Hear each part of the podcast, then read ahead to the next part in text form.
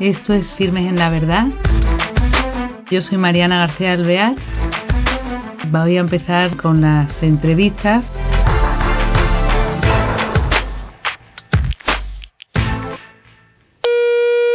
Hola queridos oyentes, bienvenidos a un nuevo programa de Firmes en la Verdad. Tenemos al otro lado del hilo telefónico a una persona que tiene eh, experiencia múltiple.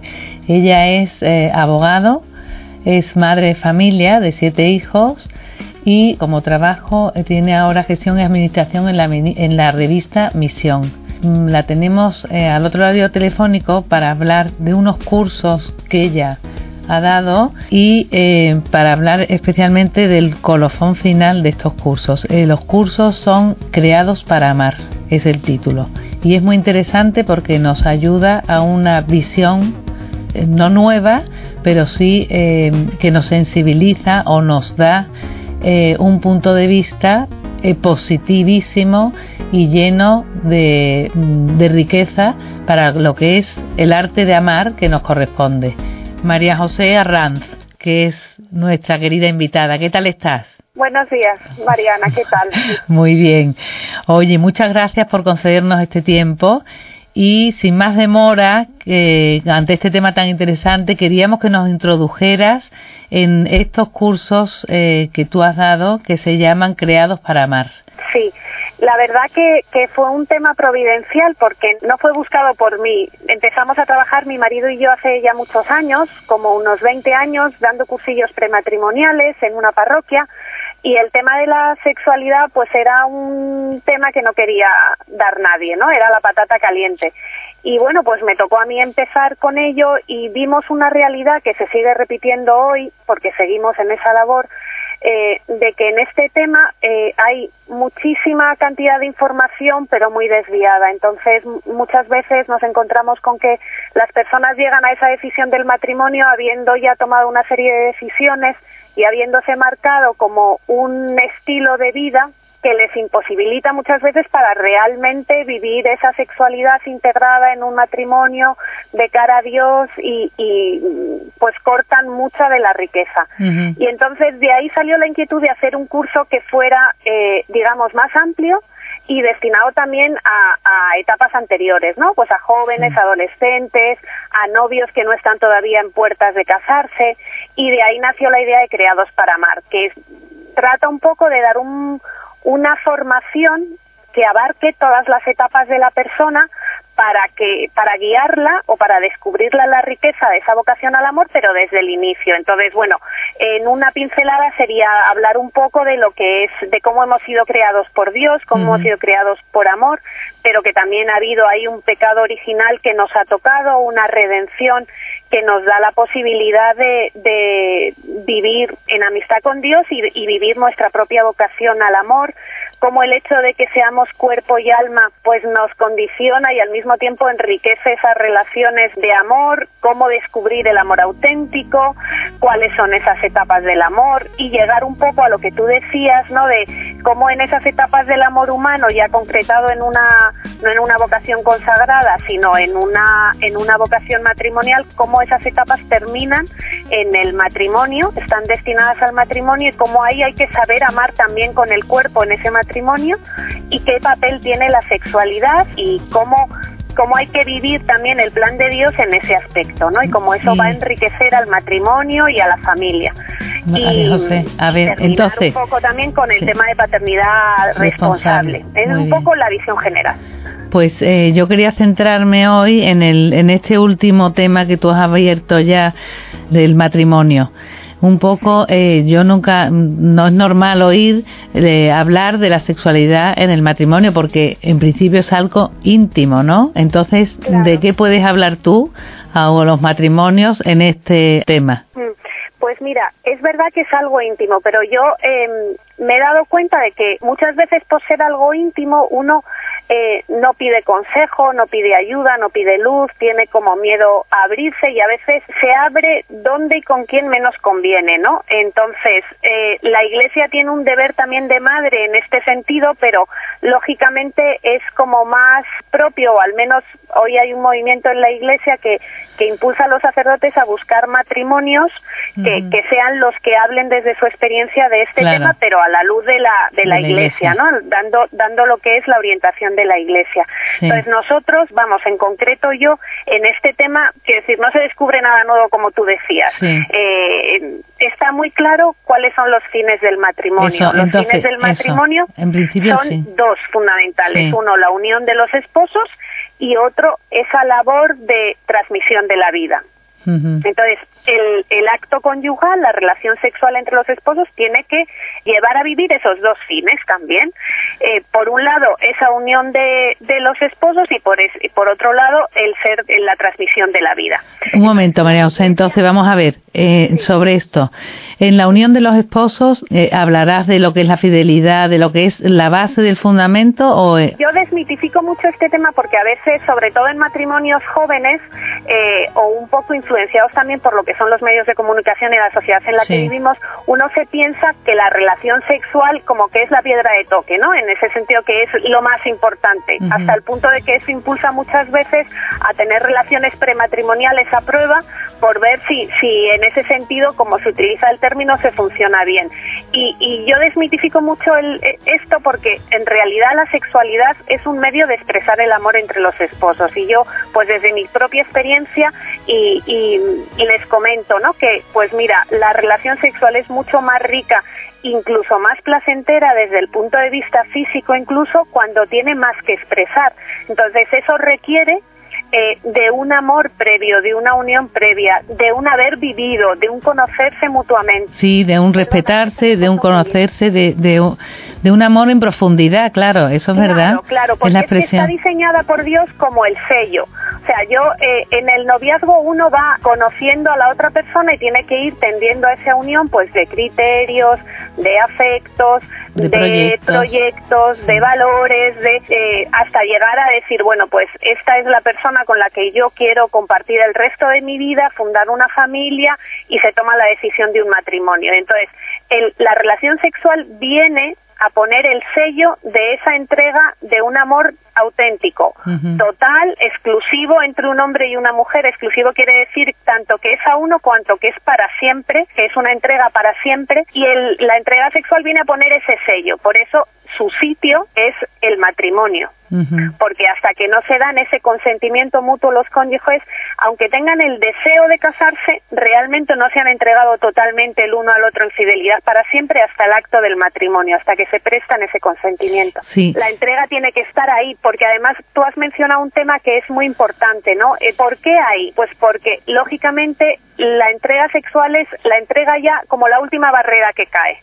Entonces ya no tengo nada más que entregarme, nada más que mi propio cuerpo totalmente al otro, ¿no? Y recibir al otro. Eso requiere de una confianza absoluta, porque claro, yo me hago totalmente vulnerable, ya no tengo nada más mío. Entonces, eh, para que esa entrega suponga un crecimiento del amor y no suponga una desconfianza, una vulnerabilidad, unos, eh, un dar pie a unos celos, un, un enrarecimiento, o sea, un dolor necesita de ese ambiente que da el matrimonio, que es la seguridad de la fidelidad del otro, del para siempre del otro, que no me voy a levantar un día y voy a encontrarme con que mm, esa persona se ha ido. Después de todo lo que yo le he entregado, que no puedo rescatarlo, no puedo recuperarlo. Entonces, tiene toda la lógica del mundo eh, si se puede hablar así, el que el plan de Dios lo conciba de esa manera. Y ahí es donde realmente esa entrega hace crecer la unión y no pone al revés un, un sello de dolor, ¿no? Si lo, si lo sacas del matrimonio, siempre va a tener esa, esa punto de desconfianza y de hacerme vulnerable sin saber cómo va a responder el otro. Claro, otra cosa, vamos a ver. Entonces, eh, recogiendo un poco para tener argumentos, ¿por qué entonces, bueno, yo creo que lo has explicado muy bien con todo lo positivo que has dado al matrimonio.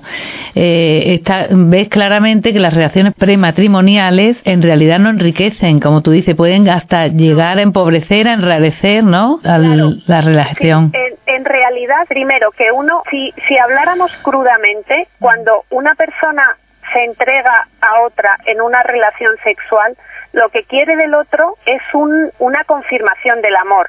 Sea, si la otra persona le dijera, mira, yo hoy muy bien contigo, pero mañana no cuentes conmigo, dudo que alguien especialmente una mujer se entregara. Si lo hace es en el deseo o en la ilusión de que eso esa entrega tiene un futuro. Entonces, tú no puedes querer muchísimo a una persona si alguien te dice, pues mira, yo te quiero muchísimo a ti esta semana o eh, te quiero muchísimo a ti hoy. Solamente el ponerle ese esa temporalidad ya le quita todo el sentido al amor, porque en realidad el amor exige una totalidad. Entonces, la relación prematrimonial está realizando esa entrega en la temporalidad, sin saber, sin una, sin realmente un compromiso. ¿no? Y cuando incluso por mutuo acuerdo unos, eh, una pareja dice, bueno, vamos a, a convivir a prueba, tal, está ya poniendo eh, fecha de caducidad a su amor, está ya mm, demostrando el que no es un amor total. Y entonces eso eh, hasta tal punto empobrece el amor que muchas veces eh, conocemos parejas que han hecho esa prueba y luego han decidido casarse y al poco tiempo se han separado. Porque es que no es lo mismo, no es lo mismo un matrimonio que una, que una unión temporal. Entonces no te sirve, o sea, no, no hay prueba posible. El matrimonio hay que vivirlo y hay que decidirse y hay que comprometerse. Y el haber hecho una prueba anterior no te da ninguna seguridad, es más, te la quita. Entonces eso yo creo que es algo que, que si lo examináramos hoy en la sociedad se vería, se vería muy claramente. Lo que pasa es que hay que romper, yo me da mucha pena porque a veces eh, como que uno se ve metido en la rueda, ¿no? Sí. Como que es lo que hace todo el mundo, es el planteamiento que te dan en la sociedad, es eh, como la idea que te venden y entonces a veces la, la gente se siente como empujada a eso. A vivir estas cosas, sí. Sí. Sí. Oye, otra cosa, vamos a ver. Eh, bueno, además para los católicos, eh, claro, el, el, el, sello ese que tú hablabas del matrimonio tiene el sacramento y la gracia del sacramento, que enriquece, y aparte de enriquecer, no, claro, que te da pues lo que es la gracia, una fuerza, eh, ahí metiendo a Dios en tu vida, pero de una manera seria, ¿no? y comprometida, claro. O sea, el, el, matrimonio desde el punto de vista natural, sin hablando sin sacramento, está pensado por Dios así. O sea, lo que pasa es que en la sociedad humana pues lo hemos ido desnaturalizando, ¿no? Pero el matrimonio como sacramento, que es lo que comentabas tú ahora, pues Cristo le ha venido a elevar en su dignidad. O sea, nos ha puesto, nos ha dado por un lado la gracia sacramental, que eso es, mm, yo para hablar andando por casa le digo muchas veces a los novios, ¿quién si le dieran la ocasión hoy que se hacen seguros de todo? Si te dieran la ocasión de hacer un seguro de vida matrimonial, que diría, te, te garantizamos que tu matrimonio va a ir bien, ¿quién no firmaría, no? Pues todo el mundo firmaría eso. Pues eh, de alguna manera la gracia del sacramento es ese seguro de vida matrimonial. O sea, Dios qué hace? Tú le, tú le abres la puerta y Dios lo que hace es garantizarte su asistencia en esa vida matrimonial que tú empiezas, ¿no? En ese matrimonio. Claro que tú puedes guardar la gracia enterrada en el jardín y no abrirla ni usarla. O sea, también ese ese sacramento requiere que tú vivas de cara a Dios, que le dejes a Dios actuar, ¿no? Y que esa gracia fructifique pero si lo haces tienes la asistencia de Dios en todas las en todos los momentos de tu vida matrimonial y por otro lado también te marca un listón más alto en el sentido de que no solamente es el amor entre un hombre y una mujer en fidelidad para siempre de cara a los hijos sino que además Cristo te está diciendo que eh, ese amor de los esposos sea testimonio en el mundo del amor de Cristo y de la Iglesia. O sea, que te marca digamos, un, es un peldaño más, alto, ¿no? Al que eh, una responsabilidad mayor y una asistencia suya mayor. Y entonces el matrimonio es también, por lo que estás contando, un punto de partido en un crecimiento de ese amor que empezó antes del matrimonio, ¿no? Claro, sí. O sea, el amor siempre es un camino. Además es un camino en el que uno no se puede sentar. o sea, uno empieza y, y, muchas veces empieza de una manera, digamos, inconsciente, o sea, que no toma la decisión de enamorarse un día, sino que, que le viene y entonces tiene que ir profundizando y avanzando en ese amor, ¿no? Con un momento muy, digamos, muy trascendental que sería ese momento del matrimonio, en el que ya se sella la entrega de los dos, pero luego el matrimonio es un camino, porque además es un camino de santidad, entonces es progresivo el avance, ¿no? Y tiene que ir caminando hacia una mayor unidad, hacia una mayor fecundidad, tanto en el cada uno de los cónyuges como en la fecundidad en los hijos, como en la fecundidad apostólica, y uno no se puede sentar, digo, porque si se sienta se retrocede. Entonces, Dios, que es muy sabio, también ha metido esa dinámica en el matrimonio. O sea, cualquiera que, que está casado se da cuenta de que nunca hubiera pensado llegar a hacer las cosas que está haciendo o estar en esa dinámica de salir de ti mismo continua, ¿no? Que los hijos específicamente en eso, pues te, sacan de ti completamente, ¿no? Entonces tú vas viendo cómo Dios se ha tomado muy en serio que eso es un camino de santidad y que, y que está sacando los dones que te dio, los tienes que ir sacando progresivamente a dar fruto continuamente en tu día a día, ¿no? Y, y siempre un poquito más y un poquito más y un poquito más, ¿no? Y esa es la dinámica de la, de la familia. Y otra cosa que quería que nos contara, antes has dicho que es, eso, un, eh, la sexualidad es una unión entre la conyugal y hay tiene que tener el matrimonio católico una apertura a la vida. Esto cómo se entiende, por ejemplo, para hoy día que hay matrimonios que empiezan con precariedad económica, con esa paternidad responsable que tú antes has nombrado. Eh, ¿Cómo lo enfoca la Iglesia hoy día y ¿Qué nos cuenta? Sí, yo en ese sentido quería romper una lanza respecto a lo que has dicho. No es que esto sea una cuestión del matrimonio católico, o sea, es una cuestión de todo matrimonio, sea católico o no lo sea. Lo que pasa es que la Iglesia se ha quedado sola defendiendo el plan de Dios sobre la sexualidad. Dios ha creado a todos los hombres y a todos nos ha destinado una vocación al amor y quien está llamado al matrimonio, sea en el seno de la Iglesia católica o fuera de ella, tiene ese mismo, digamos, plan de Dios a sus pies, ¿no? Eh, entonces, esto es algo universal. Lo que pasa es que la Iglesia, digamos, católica es la única voz que se ha quedado defendiéndolo. Y respecto al tema que tú me comentabas, yo siempre, vamos, lo primero que hay que tener claro es que los hijos son un bien un bien muy grande. Y yo, por poner un ejemplo, les hago reflexionar a novios o a matrimonios jóvenes sobre el tema, como el dinero es algo que nos entra tanto por los ojos, les digo, bueno, si os llegara una notificación a casa de que tenéis un cheque bancario de un millón de euros a vuestra disposición en la sucursal de al lado del banco, pero que tenéis que recogerlo en persona, tendríais que tener una causa muy seria para rechazarlo. O sea, si lo único que tenéis que hacer es firmar, enseñar vuestro DNI, recoger ese cheque, ¿cómo, cómo quedaría el decir, no, mira, es que me pillo hoy fatal, tengo un día de trabajo horrible, o mira, es que me he hecho el plan este fin de semana de irme de excursión con mi mujer, o sea, no, mira, lo siento, llama a otro. O sea, todo eso se caería. ¿Por qué? Porque nos parece que el millón de euros compensa muy mucho el deshacer el resto de los planes que teníamos, ¿no? Entonces, muchas veces el hijo realmente, aunque teóricamente se vea como un bien, en el fondo, si somos sinceros, lo, lo vemos como una carga. Entonces, encontramos muchas excusas para decir no a ese hijo, ¿no? Y más cuando la sociedad apoya tan poco, incluso las propias familias apoyan tan poco. Sí. Dicho esto, es verdad que la Iglesia nos hace partícipes de lo que es la la paternidad responsable. En este sentido, responsabilidad no quiere decir egoísmo. Yo siempre comento que en caso de duda es mejor pecar de generoso eh, que de otra cosa, ¿no? Pero aún así es una oportunidad que tienen los cónyuges de hacer un juicio de valor ante Dios y ante su conciencia de si realmente pueden, tienen un serio motivo para espaciar el nacimiento de un hijo.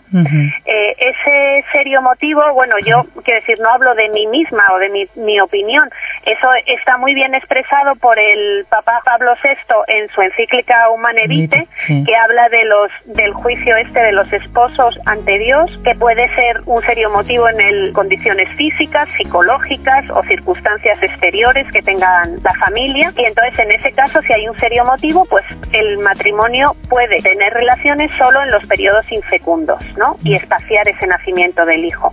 esta doctrina de la Iglesia eh, pues se ha vuelto, se repite en el Concilio Vaticano II, la ha vuelto a repetir eh, San Juan Pablo II, en la Familiaris Consorcio, o sea, está muy afianzada en la Iglesia por sucesivos papas y documentos del magisterio, ¿no? Entonces, dicho esto, si realmente no se puede tener un hijo, el, el, el fin sería justo, entonces habría que buscar el medio de realizar ese fin, que serían los métodos naturales, ¿no? el conocer la mujer su fertilidad para reservar relaciones sexuales para los días infecundos o infértiles. Ese es el enfoque que va a permitir que esa sexualidad siga sirviendo a los fines del matrimonio, que sea eh, en un reservando las relaciones en los días infértiles, porque es digamos ajustándonos a lo que es el plan de Dios, simplemente conociendo cuáles son las leyes de y, salvando la generosidad. Como Oye, eh, es que esto es muy importante. La anticoncepción, entonces, es eh, eh, tiene que ser con métodos naturales, ¿no? A los ojos de la Iglesia. O sea, hay una diferencia radical. O sea, la anticoncepción lo que hace es que los esposos, digamos, se plantan ante Dios y dicen, no quiero que tú decidas sobre mi fertilidad o que tú decidas eh, sobre cuándo va a venir una vida humana al mundo, ¿no? Entonces se hacen señores de la vida, porque lo que hacen es poner una barrera a su fertilidad, que su relación no sea completa porque están poniendo una barrera o están una barrera química con píldoras o una barrera mecánica con un preservativo pero lo con un DIU, etcétera, ¿no? lo natural entonces tú ves diferencia, perdón, entre la barrera natural, ves diferencia porque puede haber apertura a la vida o puede ser tomada parecido. Los, los métodos naturales lo que hacen es leer las leyes que Dios ha puesto en la naturaleza y en el hombre y en la mujer para conociendo esos ritmos que forman parte del plan de Dios, respetar, digamos, ese plan de Dios, ¿no? Y reservar eh, las relaciones para esos días. Sería muy largo eh, hablar, no, no tenemos tiempo, yo creo, desgraciadamente, de cómo se ve en los efectos del uso de unos métodos y de otros, cómo uno realmente desgastan el amor y, los métodos artificiales son proclives a usar de las personas en la relación, se desnaturaliza el amor porque la mujer se siente utilizada por el marido, porque uno de los dos es el que lleva el peso de ese método, mientras que los métodos naturales, el sujeto son los dos cónyuges, los dos se sacrifican y los dos se unen en ese ritmo claro, de sus relaciones y además mantienen vivo el deseo y la ilusión de la relación sexual y favorecen la generosidad. ¿Por qué? Porque es una carga que te hace revisar si realmente podemos ya tener otro hijo o no. Mientras que la dinámica de un método artificial es yo ya lo estoy usando, salvo variación excepcional, pues sigo. O sea, tienen una inercia y una inercia negativa en el matrimonio. Claro, y el método natural te, te exige eso, te hace, te exige a lo mejor hasta un sacrificio, un respeto, o sea, sigue creciendo ese amor, porque eh, ante todo ahí eso... se ve, se ve como cada uno eh, asume parte de, de, esa carga de decir, pues tiene que haber unos días de abstinencia, entonces somos los dos los que asumimos esa carga y somos los dos los que esperamos con ilusión cuando podemos tener una relación. Entonces es una manera de mantener también vivo el deseo sexual, porque claro, cuando cuando con un método artificial la relación se vuelve algo rutinario, porque claro, todos los días estás disponible, no hay eh, la persona que está asumiendo, pues tomando las pastillas, por ejemplo, o llevando un DIU puesto, pues asume esa carga, pero está disponible todos los días y entonces se vuelve, o sea, no hay no hay un momento en el cual los dos esperen esa relación, sino que es algo que, que está calendarizado y que no tiene que no tiene ese componente de espera que hace, porque las personas humanas somos así, que, que le da otro brillo a la relación. ¿No? Pese al paso del tiempo. Realmente me parece interesantísimo de todo lo que hemos hablado. Se me ha hecho corto, a lo mejor te tenemos que llamar otro día. ¿Eh? bueno, encantada, encantada si he podido ayudar un poquito. Para cerrar, ¿qué dirías tú eh, a los matrimonios, a esta sexualidad en el matrimonio? Pues mira, yo creo que animar, sea cual sea el itinerario que se ha seguido hasta el momento, porque me da mucha lástima ver a veces eh, novios o matrimonios que piensan que como ya han elegido un camino y una manera de vivirlo, ya se, se autodescartan, ¿no? Y pueden ver la belleza de, de, un amor vivido así, de una unión matrimonial vivida así, pero se sienten como incapaces o, o descartados de ese camino. Yo les diría que siempre es posible Eso, que muy siempre es posible volverse a Dios, que siempre es posible volverse los dos a revisar cómo estamos viviendo esto, eh, darse la oportunidad de vivir en castidad, no en abstinencia, porque la castidad matrimonial supone simplemente eso que hablábamos antes, de, de, que la, la, sexualidad esté al servicio del amor para unión de los dos y abiertos a la vida y que se den esa oportunidad a sí mismos de vivir así, que busquen la ayuda que necesiten. Que se nos acaba el tiempo, pero bueno, hasta otro día quedamos emplazadas, ¿eh? Muy bien, Muy encantada, Mariana. Adiós. Un saludo. Un saludo. Bueno, queridos oyentes, pues no tenemos más que decir. Este mensaje de María José y este enfoque de la vida sexual en el matrimonio tan interesante y llena de brillo y de luminosidad, que te invita a la generosidad, al respeto, bueno, a los grandes valores que tenemos en el matrimonio. Hasta el próximo día. Gracias.